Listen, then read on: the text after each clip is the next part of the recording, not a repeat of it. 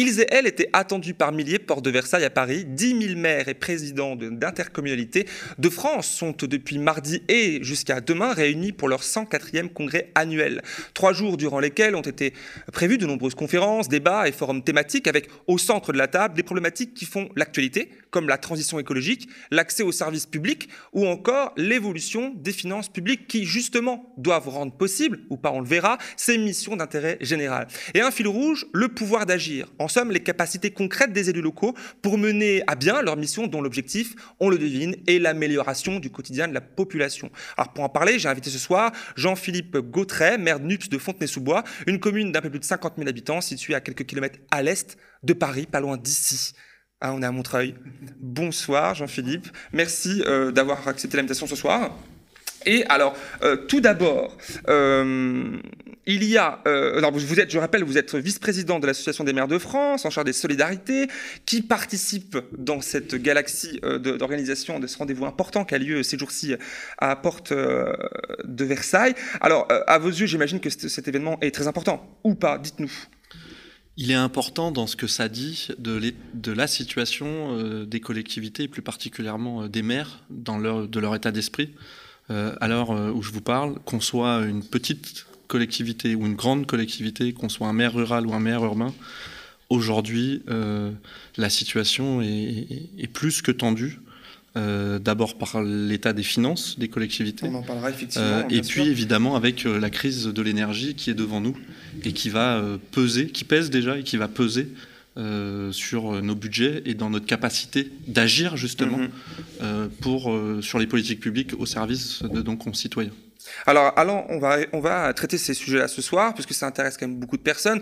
les budgets des municipalités, c'est aussi quelque part euh, ben, un, souci qui concerne ben, directement euh, les administrés, donc la population euh, locale. Mais c'est un peu ce, millefeuille, ce flou administratif qui parfois est, là, et, il est aisé quand même de se perdre dans ces différentes compétences entre ce que doit faire l'État, ce qui relève de, votre pouvoir à vous en tant que maire, des départements, etc. Concrètement, vous, maire de, de Fontenay-sous-Bois, quelles sont vos missions? Alors pas vous forcément en tant que maire, mais votre euh, municipalité, votre commune, euh, les missions politiques dont dépend en fait la commune? C'est pas si flou que ça. Pour beaucoup, ça l'est. Non, mais je, c'est pas si flou. que ça. je vais répondre. C'est pas si flou que ça. Et euh, l'État, il fait plus grand chose, à mon grand désespoir. Alors? La commune aujourd'hui, elle fait, elle applique des politiques publiques de la naissance à la fin de vie, c'est-à-dire des crèches au cimetière l'ensemble de nos politiques publiques, l'ensemble des interventions qu'un maire ou qu'une collectivité peut faire, elle est dans ce panel-là. Et donc évidemment, c'est très large. Euh, le maire, c'est pas pour rien que c'est le premier euh, élu, édile, qu'on vient voir euh, quand on a une problématique. Et donc on s'occupe aussi des écoles, des routes, enfin, de plein de sujets extrêmement différents.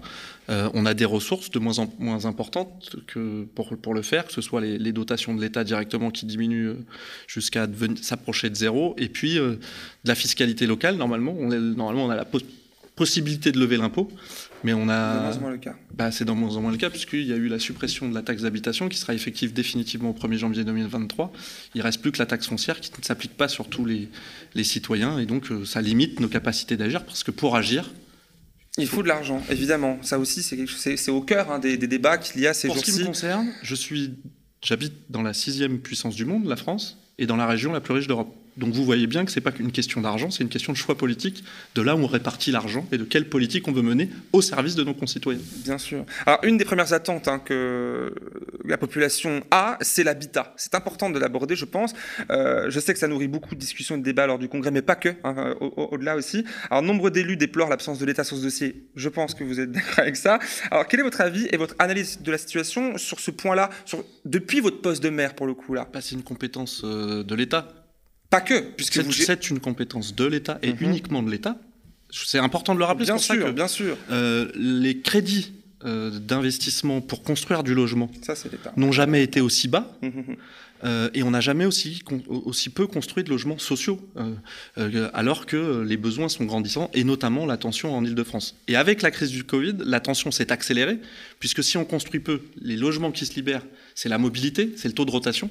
Et qu'avec les crises successives, les gens bougent peu, et donc on a un taux de rotation qui est passé de 5% dans ma commune à moins de, 2%. Donc vous voyez que les possibilités sont, sont difficiles. Ça ne veut pas dire qu'on ne peut rien faire. Nous, on a des politiques volontaristes, on, on, continue de construire du logement social, on respecte la loi, la loi SRU, euh, solidarité... Euh, renouvellement urbain, qui mhm. oblige les communes de plus de 5000 habitants à, avoir au moins 25% de logements sociaux. Ou à payer des amendes. Ou à payer des amendes. Et moi, je suis entouré des champions de France euh, qui payent, qui respectent pas la loi et qui payent les amendes. Euh, toutes les villes qui, alors évidemment pas Montreuil, mais toutes les villes qui sont qui sont euh, mitoyennes de Fontenay ne respectent pas la loi SRU. Et donc évidemment, ça renforce aussi cette difficulté pour permettre de trouver un logement aux habitants. Nous, on mène des politiques publiques, on continue de construire, mais ça suffit pas. Et il y a besoin d'un plan massif d'investissement de l'État pour construire du logement et contraindre les maires plus que la question de l'amende que l'État reprenne la main et, les oblige à construire du logement social. Et pour vous, qu'est-ce qui expliquerait cette, euh, cette absence de volonté de l'État sur ce, sur ce bah Parce que c'est, elle laisse faire le marché. Euh, enfin, euh, c'est idéologique pour vous? Ah, c'est, idéologique. On est dans un gouvernement. Il y a des besoins quand même, et l'État se tarde oui, mais, répondre, mais on, pourrait, on pourrait faire le, le parallèle sur l'énergie. Il y a des besoins et on a libéralisé. Euh, or, on sait que le marché a besoin d'être régulé. Bah, c'est pareil pour le logement. Sur le logement, ouais. Mais c'est pareil pour le logement. En fait, tout peut s'appliquer. Vous savez, j'ai il y a un moment maintenant, mais j'ai fait des études de gestion et dans les cours de gestion d'économie, on vous explique que pour que le capitalisme y marche euh, sur le marché, le marché il a besoin de règles. Et quand c'est dérégulé, quand on est dans l'ultralibéralisme et qu'il n'y a plus de règles, il y a des monopoles, des concentrations.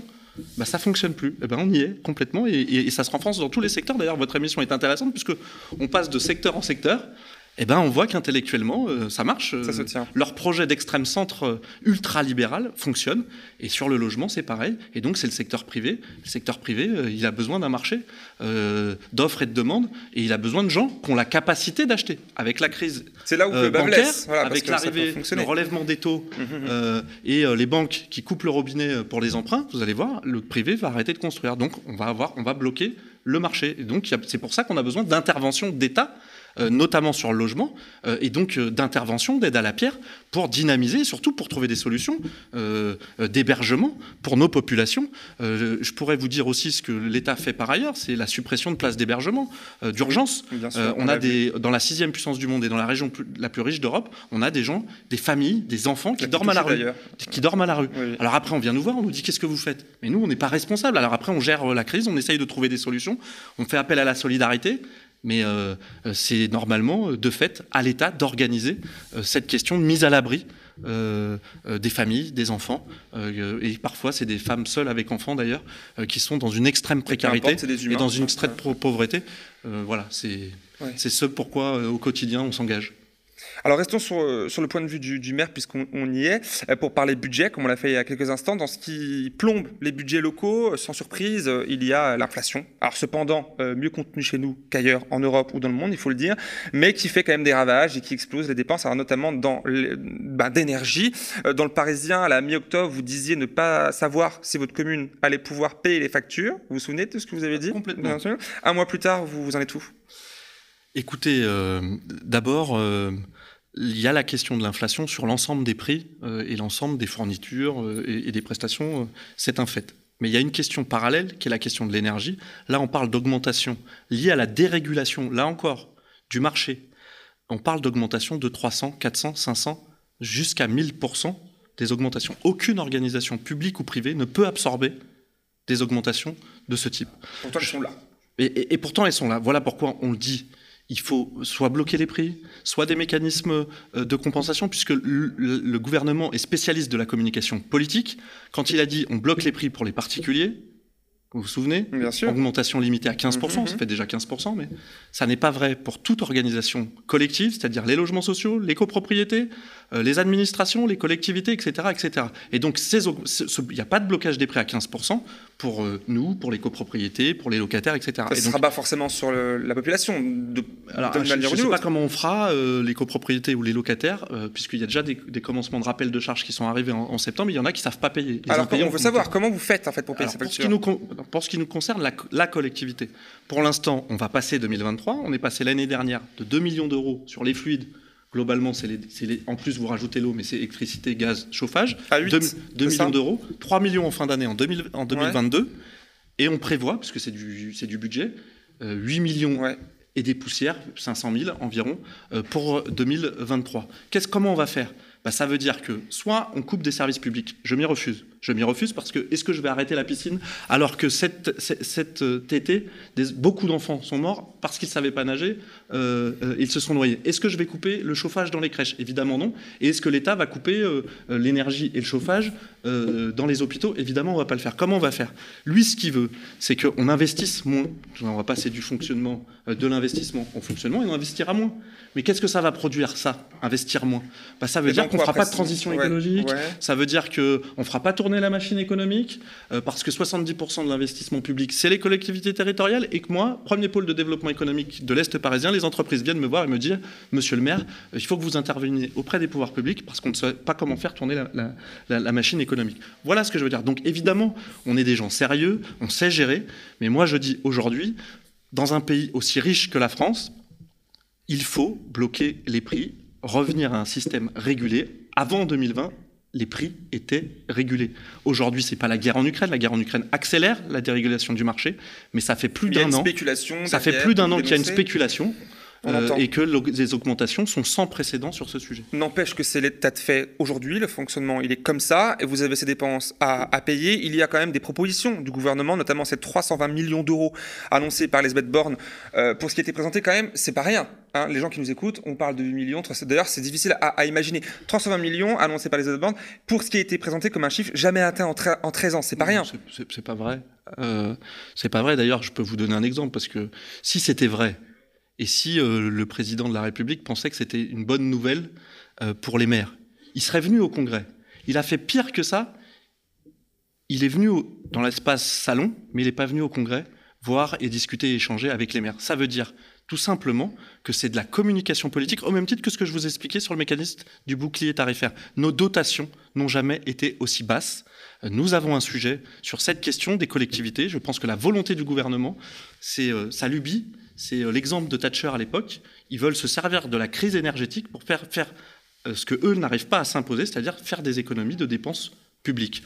Voilà, tout simplement. Or, nous, nous avons des besoins, nous avons été élus sur un programme, euh, et nous sommes obligés d'équilibrer notre budget. Je le rappelle, l'État est en déficit permanent, nous, nous sommes obligés d'être à l'équilibre. Donc nous sommes des bons gestionnaires, on va trouver des solutions, on va se battre, mais je dis qu'à un moment donné, il va falloir qu'on affronte le gouvernement sur cette question au service de nos populations, parce que nous avons besoin d'investir dans les écoles, nous avons besoin d'investir dans la santé, nous avons besoin d'investir dans un certain nombre de sujets, dans la transition écologique. J'aimerais bien savoir comment nous allons utiliser le milliard et demi annoncé la, semaine dernière par le gouvernement à la Caisse des dépôts pour des emprunts verts si nous n'avons pas la capacité d'investir. Donc je dis ouvertement, nous sommes prêts à tendre la main, mais encore faut-il que nous ayons des gens sérieux qui connaissent le terrain et qui nous permettent de le faire. Je vais vous donner un exemple.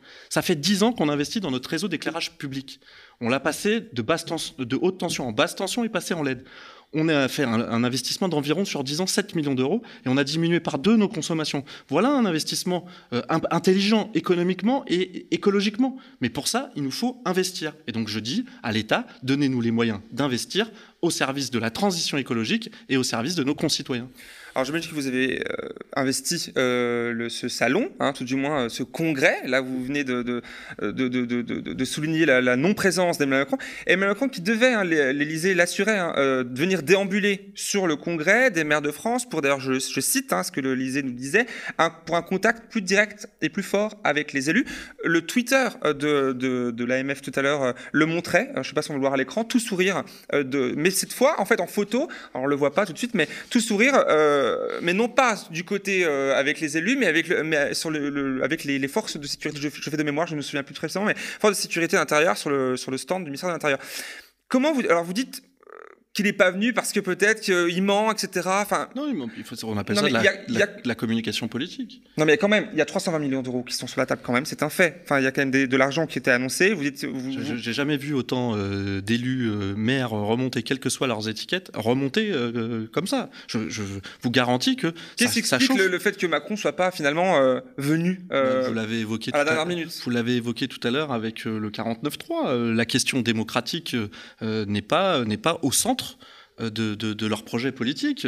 on a eu un, pseudo, un pseudo grand débat national après, après la difficile crise démocratique qu'on a eue avec les Gilets jaunes, mais c'était orchestré, orienté.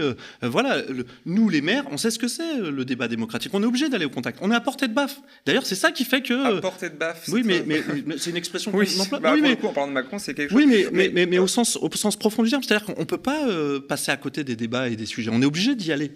Et donc, euh, ce que je veux dire, c'est que, c'est que le président de la République, qui d'ailleurs, je vous le rappelle, n'a jamais été élu local, et donc c'est aussi un, sujet sur le fond pour comprendre les préoccupations des Français. Parce que nous, on n'a pas le choix. On est obligé de composer avec nos populations dans leur diversité, c'est-à-dire qu'on est élu sur un projet, mais on est obligé après de prendre en compte l'ensemble des propositions de nos populations. Et donc, on a l'habitude de composer, mais on a surtout l'habitude d'écouter d'écouter, d'écouter, d'écouter et encore écouter pour transformer leur vie. Et donc c'est ça notre engagement au quotidien. Je ne sais pas si le président de la République entend ça euh, euh, vraiment. Euh, c'est intéressant. en tout cas, il n'est pas venu. Il est pas venu. Il est pas venu chercher. Effectivement, il n'est pas venu. On le sait. On l'a vu. Le Monde a, on a fait un article tout à l'heure pour l'expliquer plus clairement. c'est intéressant d'entendre votre position sur vraiment votre division sur voilà. Il y a le gouvernement qui n'est pas là pour servir la population. Je, je, je, reprends vos mots. Hein. Et nous, donc vous, les maires les maires, quand même des exemples de maires qui font pas bien le job, hein, euh, les maires qui eux sont proches de la population, etc. Est-ce que c'est pas idéalisé un petit pas peu dit, euh, J'ai pas dit. Euh, On n'a pas le choix d'y aller. Non, non. la porte, elle est toujours ouverte pour ce qui me concerne. Le sujet, c'est pas ça que je dis. Je dis que le gouvernement, il est au service d'une politique, sa politique, et des puissants de notre pays, tout simplement. Et donc, toute sa politique est concentrée au service des intérêts particuliers, des intérêts particuliers d'une certaine caste de la population et qui sont souvent, voire tout le temps, très riches. Euh, voilà, c'est ça que je veux dire, que ce soit les cadeaux fiscaux, que ce soit les réformes successives. votre émission, elle est, elle en ce sens, euh, moi j'ai apprécié, d'ailleurs j'ai appris des choses, euh, mais, elle explique bien. Et donc, moi je dis pas que j'idéalise pas la, la, fonction, je dis que globalement, sur le nombre d'élus locaux, globalement, on est plutôt engagé, attaché à l'intérêt général est plutôt plus proche du terrain, c'est ce qui explique peut-être cela. Après, on n'est pas parfait, évidemment, et je dis pas le gouvernement ne fait rien. Si, il fait des choses, mais il ne fait pas des choses en faveur euh, de, de, l'intérêt général, mais d'une minorité, et, en tout cas euh, pas au service des corps intermédiaires que nous sommes au service de la population, euh, que ce soit les associations, les syndicats ou les élus locaux. Globalement, on, vous dit tous la même chose, quelle que soit notre étiquette politique, parce qu'on n'est pas très souvent écouté et les, décisions viennent souvent d'en haut. la preuve, c'est qu'ils sont même obligés de passer le 49-3. Effectivement. Alors, on, si vous voulez bien, on va revenir sur la question de l'énergie. C'est intéressant. Je pense que beaucoup de personnes euh, attendent ce moment-là. Alors, cette question-là, je recevais il n'y a, pas très longtemps, assez récemment, le sénateur PCF Fabien Gay sur ce plateau. Et à mon micro, il réagissait au principe du marché que vous venez de soulever, marché européen de l'énergie. Je propose de, l'écouter. Les Espagnols et les Portugais, ils ont obtenu une dérogation pour en sortir pendant deux ans. Il faut appuyer ça et dire nous, nous sommes la France, nous aussi, euh, nous voulons. Et ensuite, si nous obtenons une dérogation, mais il faut que tout le monde obtienne une dérogation. Et à partir que tout le monde ait obtenu une dérogation, on dit bon, on se remet autour de la table. Voilà, Ce système fonctionne pas. Bon, ben arrêtons la libéralisation. Nous sommes complètement fous. On peut pas libéraliser le, le secteur de l'énergie, ça fonctionne pas. Donc inventons autre chose. Nous, nous avons une proposition. C'est reconnaître l'énergie comme un bien commun, comme l'eau et comme tant d'autres choses. Et donc, il faut les sortir des griffes du marché. Mais c'est un débat politique. Alors, sortir du marché européen de l'énergie, appelle donc de ses voeux euh, Fabien Gay, sénateur communiste. Je vous, je vous voyais dire oui de la tête. C'est ce que je vous ai expliqué euh, tout à l'heure. Je pense que j'ai une expression, hein, l'énergie, c'est le carburant de la société. Hein. Et donc, euh, voilà, c'est nécessaire, c'est vital. donc, ça ne veut pas dire qu'il ne faut pas un peu de sobriété, mais je vous l'ai expliqué tout à l'heure. On, on, applique déjà des principes et la transition écologique, nous, on se l'applique. Donc, j'ai pas de problème là-dessus. Mais il y a un vrai sujet le vrai sujet, c'est euh, le marché. Il faut, euh, il faut remettre des contraintes euh, au marché de l'énergie, sinon ça ne marchera pas. Et, l'hiver qui est devant nous, hein, j'ai peur parce que nous, collectivités, on n'aura pas on n'aura pas la capacité d'amortir une nouvelle fois, comme on l'a fait pendant le Covid, la crise qui arrive. Et je crains qu'il y ait des gens qui soient à la rue parce qu'ils ne pourront pas payer tel ou le chauffage, l'électricité, etc., etc. Donc, faut qu'on y soit attentif c'est toute notre société qui est en danger derrière cette crise. Et évidemment, euh, euh, je souscris au fait qu'il faut sortir du marché l'énergie, puisqu'on le voit bien, tout le monde, tout le monde en a besoin. Alors, euh, au-delà de ça, effectivement, c'est un sujet très important. J'invite les personnes qui nous regardent à aller revoir ou voir euh, les propos tenus, euh, tout du moins l'entretien qu'on a tenu ici il y a quelques semaines. Il y a cette question de la sobriété, vous avez prononcé le mot il y a, quelques instants, sobriété énergétique. Alors, vous qui êtes étiqueté NUPS, hein, je le rappelle, vous, on vous imagine très sensible à la question, enfin, je pense qu'il n'y a pas de, surprise à ce niveau-là. Est-ce qu'on peut dire que cette situation qu'on connaît aujourd'hui, qui est dramatique à bien des, des, des égards, est une sorte de bien, enfin, de mal pour un bien, en, voilà, qu'elle est propice au débat et à l'action sur le terrain de la sobriété pour tous. Je, je comprends la, la question, c'est que évidemment, ça toute, impose. Toute crise impose de se réinterroger sur ce qui n'a pas été, sur ce qui ne va pas et comment on se projette. Donc oui, en ce sens, euh, une crise est toujours bénéfique. En tout cas, si on prend les mesures nécessaires derrière euh, pour, pour, pour changer, pour modifier notre manière d'agir. Ceci dit, si on pouvait s'éviter des fois des crises qui sont difficiles, quand, quand, quand on peut aller jusqu'à la mort, euh, je crois que c'est mieux, si on peut les éviter, c'est mieux de prévoir, de penser. Euh, c'est un peu aussi le rôle des, des pouvoirs publics de planifier euh, l'avenir. Évidemment, si ça permet l'accélération des processus de transition écologique, Est-ce que vous l'observez d'ailleurs Banco. Non mais attendez, ouais. Banco. C'est possible, mais encore faut-il, ce que je vous expliquais tout à l'heure, qu'on ait la capacité de pouvoir continuer d'investir. Moi, je trouve ça pas mal, la proposition euh, euh, de 1,5 milliard et demi euh, pour investir dans la transition écologique, le fonds vert. Mm -hmm. Mais si je peux pas investir parce que euh, on est obligé de réduire notre capacité d'investissement, euh, ça marchera pas. Ce que je veux dire par là, c'est qu'il faut être cohérent. Il faut pas faire de l'effet d'annonce. Il faut que réellement, nous, ça, ça puisse faire avancer euh, la transition écologique. Donc oui, j'y suis favorable. Euh, enfin, ce sera une bonne chose si ça fait vraiment avancer la transition écologique. Je fais quand même une, une, une parenthèse sur le sujet. Euh, moi, j'ai découvert à l'orée de cette crise, je suis pas un spécialiste de l'énergie, que nous n'avions pas de stratégie énergétique depuis au moins 25 ans. Euh, euh, qu'on soit d'accord ou pas avec le nucléaire, euh, je ne sais plus aujourd'hui le sujet. Par contre, on se rend compte qu'on n'a pas investi. C'est que... un sujet quand même. Mais oui. Non, mais ce que je veux dire, ouais. c'est que c'est plus, plus. Bah aujourd'hui, c'est comment on trouve les ressources pour continuer à avoir la ressource énergétique. C'est un sujet. Mais oui, oui, mais ce que je veux dire, c'est que c'est parce qu'on n'a pas investi, on ne sait pas où on va.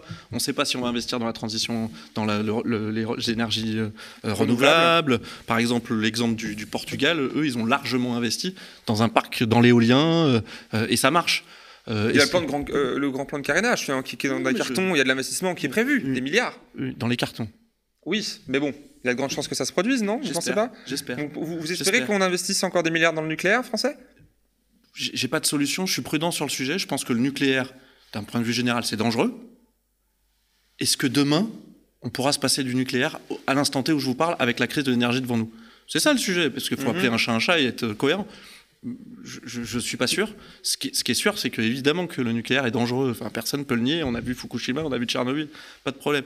Par, et, et, et, pour des, des générations euh, euh, encore. Par contre, euh, la question de la crise de l'énergie, elle est posée devant nous. Donc moi, je ne sais pas sur quoi il faut. Je, je préférerais investir sur. Mais vous seriez sur les, là sur les maire, mais manifestement, elle est président de la République. Là, vous feriez quoi finalement en fait À part, bon, d'accord, sortir du marché, etc.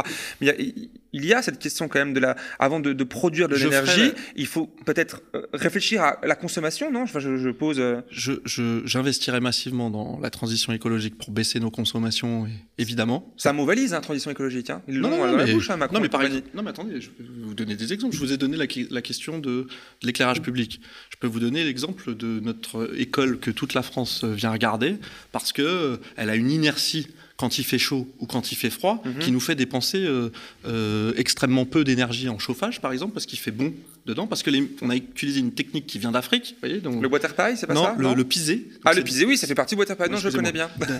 en mur trombe. Ouais, ouais, je vois. Euh, okay. Et on a permis d'avancer dans la technologie. Donc moi, j'ai pas de problème là-dessus. Vraiment, c'est pas un... ce que je veux dire par là. Donc évidemment, il faut y aller pour diminuer nos consommations, diminuer l'empreinte écologique. Bien sûr. On a une régie du chauffage urbain public, on investit et, et on accélère. D'ailleurs, à l'orée de la crise, on accélère sur la géothermie.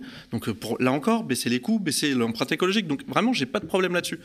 En parallèle de ça, il faut continuer à pouvoir faire fonctionner nos services publics, l'économie. Oui, bien sûr. Donc peut-être qu'il faut, qu il faut à minima investir aujourd'hui euh, sur le nucléaire le temps qu'il faut pour. Euh, et puis en parallèle de ça, troisième chose, investir massivement sur d'autres sources. Donc c'est vrai pour les ENR, mais en même temps j'entends que les ENR pour un certain nombre ça va pas. Euh, en tout cas, j'ai pas de solution, mais en tout cas, il y a une troisième voie en parallèle. Oui, évidemment, euh, pour sortir et du nucléaire et trouver euh, et trouver euh, et trouver la solution à nos besoins énergétiques. C'est un équilibre à trouver. C'est-à-dire que je je pense pas qu'on puisse dire ça va être comme ça, comme ça, comme ça. C'est pas si simple que ça. En tout cas, ce qui, par contre, évidemment, là où je vous rejoins, il faut définir une stratégie et s'y tenir. La transition, c'est justement ça. Alors, alors, on va redescendre d'un échelon. Vous n'êtes pas président, je vous le. c'est pas pour tout de suite. Alors, il y a quand même des actions concrètes à mener à votre niveau. Et pour les réunir, euh, pour réunir ces conditions, pour permettre les choses, justement. Alors, la promesse de la décentralisation engagée depuis plusieurs années, hein, c'est un fait, euh, qui doit donner des leviers. Vous donnez des leviers aux collectivités, etc., pour, euh, notamment aux communes pour agir localement. Mais en parallèle, il y a un manque de moyens. Vous l'avez vite fait prononcer tout à l'heure. En dénoncé par, par les communes, pas que la vôtre, notamment dans dossiers chauds la suppression de la taxe d'habitation. Alors arrêtons-nous un instant sur ce point-là, puisque on peut aisément comprendre quand même la popularité de cette. Euh, le gouvernement l'utilise comme un argument. Hein, on pourrait aussi parler de la redevance télévision euh, auprès de la population, de cette popularité-là qui permet aux ménages surtout aujourd'hui, vous le savez, euh, les plus précaires, de réaliser des économies, et pas des moindres, même si c'est pas grand-chose, c'est quand même beaucoup pour certaines personnes. Dans les faits, c'est quand même de l'argent en moins dans les caisses, dans les caisses publiques, la caisse de la mairie, par exemple. Que dites-vous sur ce dossier-là, en tant que maire, aux personnes qui, qui vous regardent, qui vivent dans votre commune ou pas pour bah, finalement expliquer en quoi c'est grave ou pas. Je vous dis exactement la même chose, c'est le même raisonnement que l'explication qui nous a été faite sur les cotisations et l'assurance chômage. C'est une individualisation au maximum de la société puisque le service public, il a vocation à rassembler, à faire de la cohésion, en plus de rendre un service. Et donc c'est de la solidarité. Il n'y a pas de honte à payer de l'impôt. Encore faut-il qu'on ait un service public qui va en face. La taxe d'habitation, euh, sûrement euh, qu'il fallait la réformer. Personne n'a eu ce courage-là parce qu'il euh, y avait des mécanismes qui faisaient qu'elle était peut-être pas juste, etc. Sûrement. Ce que je sais, c'est que quand on paye des impôts en France, en face, normalement, il y a un service public. Et moi, j'ai une ville très mixte. Il y a des très pauvres, il y a des classes moyennes, puis il y a des très très riches. Et mon rôle à moi, c'est de faire en sorte qu'ils soient fiers, quelle que soit la classe sociale, qu'ils soient fiers de leur service public. Quand on est fier de son service public, quelle que soit la classe sociale, mhm. en général, qu'on en paye ou qu'on n'en paye pas de l'impôt, ça ne nous pose pas de problème. Ce que je veux dire par là, c'est qu'à force de mettre en difficulté euh, la qualité du service public par les moyens qu'on lui donne, à force de plus euh, avoir un élément qui nous, euh, qui nous ramène au commun, au nous, à faire sens, à faire société, bah évidemment, on a un délitement. Donc évidemment, on a toujours envie de moins payer. Mais en fait, c'est un leurre, ça aussi. Évidemment qu'il y, y, a un exercice de communication du gouvernement, puisque dans, dans, quand on a reçu la quittance, là, on avait un beau, une belle lettre euh, de nos ministres ou du, de la première ministre. C'est du pouvoir d'achat en plus, on l'entend. Euh, c'est C'est du pouvoir d'achat déguisé en plus. En fait, expliquez-nous du coup. Bah, parce, que moi, je paye plus ma redevance télé, j'ai 140 euros de plus dans ma poche. et, et, demain, on n'aura plus de service public euh, de l'audiovisuel.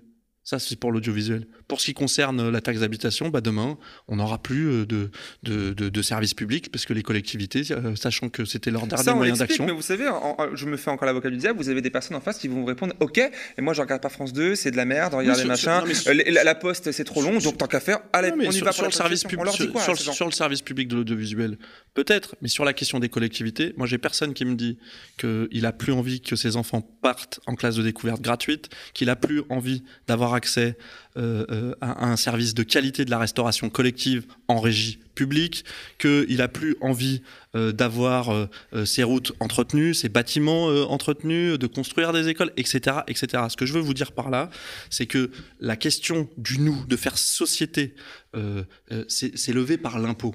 Et donc, je peux comprendre que pour un certain nombre, l'impôt ce soit difficile, mais derrière ces baisses et ces suppressions de taxes, c'est surtout le moyen de supprimer les taxes, la taxation et les impôts des très riches, des ultra riches, et, euh, et, d'éviter d'aller sur la taxation des super profits.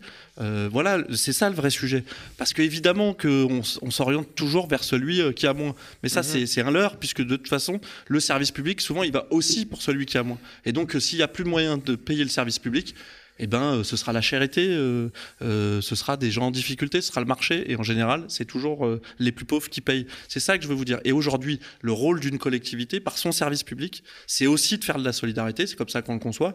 On intervient beaucoup sur les questions de, solidarité, d'aide sociale, etc., pour accompagner nos populations par des dispositifs d'aide, pour, les, pour, jeunes ou moins jeunes d'ailleurs. Mhm. Euh, et si on n'a plus de moyens pour le faire, ben on le fera plus. Et c'est toute la cohésion de notre société, de, ma ville, mais de manière générale de la société, euh, qui est en danger.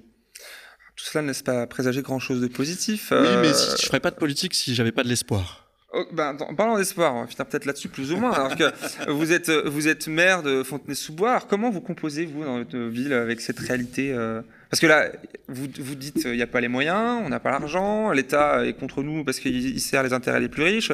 Alors aujourd'hui, euh, vos revendications, on les a compris. Euh, on fait quoi alors? Et Ah. comment on peut faire d'ailleurs aussi, pourquoi pas, nous en tant que, On- que personne, on- pour pouvoir aider euh, On essaye de donner sens euh, au projet euh, collectif qu'on porte euh, auprès de la population. Ça veut dire quoi? Ça veut dire que évidemment, on écoute et on compose, je vous l'ai dit tout à l'heure, mais aussi on porte des convictions à un projet. Je vous donne un autre exemple. Nous, on pense que la culture, c'est un élément qui permet d'ouvrir Oui, d'accord. Attendez, laissez-moi aller au bout. D'aller au bout, de rassembler, euh, de, de- de vivre des moments ensemble. Et donc, euh, je fais partie des rares villes qui euh, sont en train de terminer un théâtre. L'année prochaine, on va, on, on va terminer un théâtre. Il y a des gens qui vous disent à quoi ça sert d'investir dans un théâtre alors que c'est la crise. Bah parce que le jour où on vivra plus de moments ensemble, qu'on s'ouvrira pas l'esprit, ce qui m'a construit, moi je suis un produit de l'école publique grâce au service public, peut-être je suis devant vous, euh, ce sera toujours ceux qui, euh, qui auront les moyens, euh, euh, qui pourront continuer à avancer. On- on- on- voilà, donc moi je dis. Bon, ça change pas simplement- grand-chose, hein, je vous coupe rapidement, parce que le, le- le théâtre que vous construisez, c'est très bien, à ma foi, mais une fois construit, on le voit, par exemple, j'ai un, ami qui travaille dans, dans- dans- dans- dans l'éducation à Sarcelles, le théâtre, il peut, on est à quelques dizaines de minutes de Paris, les gens n'y vont pas forcément. Comment vous faites, vous, pour pouvoir unifier? Vous, Eh vous ben- disiez les très riches moins riches et plus pauvres, vous faites comment pour qu'ils aillent au Eh théâtre ben, on fait en sorte, par exemple, on a ouvert, on a ouvert depuis que je suis maire, une classe à horaire, à horaire aménagé théâtre dans le collège euh, ZEP, REP, Mhm. euh, Ouais. euh, de la commune. Euh, on fait en sorte d'avoir des actions euh, culturelles euh, qui, qui, qui, qui irriguent le territoire et qui permettent à tout à chacun, quelle que soit sa classe sociale, quel que soit le quartier d'où il vient, quelle que soit sa culture, de vivre ensemble. C'est ça la mission du service public, évidemment sur celle de la culture, mais de manière générale, le sens du service public, le sens de l'impôt, c'est servir le bien commun et le nous. Je pense que ce dont, ce dont nous souffrons en ce moment, c'est de l'extrême individualisation de la société euh, par, le euh, par les politiques ultralibérales qui sont menées, euh, évidemment, qui s'accélèrent avec les politiques menées par le gouvernement en ce moment. Alors là, bah, je finis avec ça, avec alors, le gouvernement en ce moment qui fait ça. Pas d'Emmanuel Macron, du coup, hein, aujourd'hui, face au, au- au maire, euh, ni au Congrès, ni à la tribune. Ce sera la première ministre, Elisabeth Borne, qui va donc prendre la parole demain, qui devra s'y coller. Euh, C'est ma dernière question. Qu'attendez-vous de sa prise de parole demain? Vous y serez d'ailleurs? Non, non. euh, euh, il y a un moment Non. donné. Non, parce que j'ai d'autres. euh, J'avais, j'ai prévu. J'y suis allé aujourd'hui au, au congrès. Ça dure trois jours et Oui. il faut optimiser no- notre temps. Euh, le, j'attends pas euh, grand chose puisque euh, ce qu'on voit, c'est que il, il dicte. Il dicte euh, un peu le, rythme, y compris le, rythme démocratique euh, sans démocratie, puisque leur façon de débattre, c'est le 49-3. Donc euh, voilà, j'espère que, j'espère que, au moins, si peut-être ce que j'attends, c'est que peut-être quelques mesures de soutien aux collectivités, en tout cas pour, pour, pour, pour passer la crise de cet hiver, ils auront entendu. Je vous avouerai que je suis très sceptique, donc j'en attends pas euh, grand-chose. Euh, Tant, mieux si, euh, elle annonce des mesures qui viendront soutenir l'investissement des collectivités au service de nos populations. Jusqu'à présent, ils n'ont pas, ouvert de possible. On verra. On verra. Eh ben, on regardera ça. Merci beaucoup, Jean-Philippe Gautret.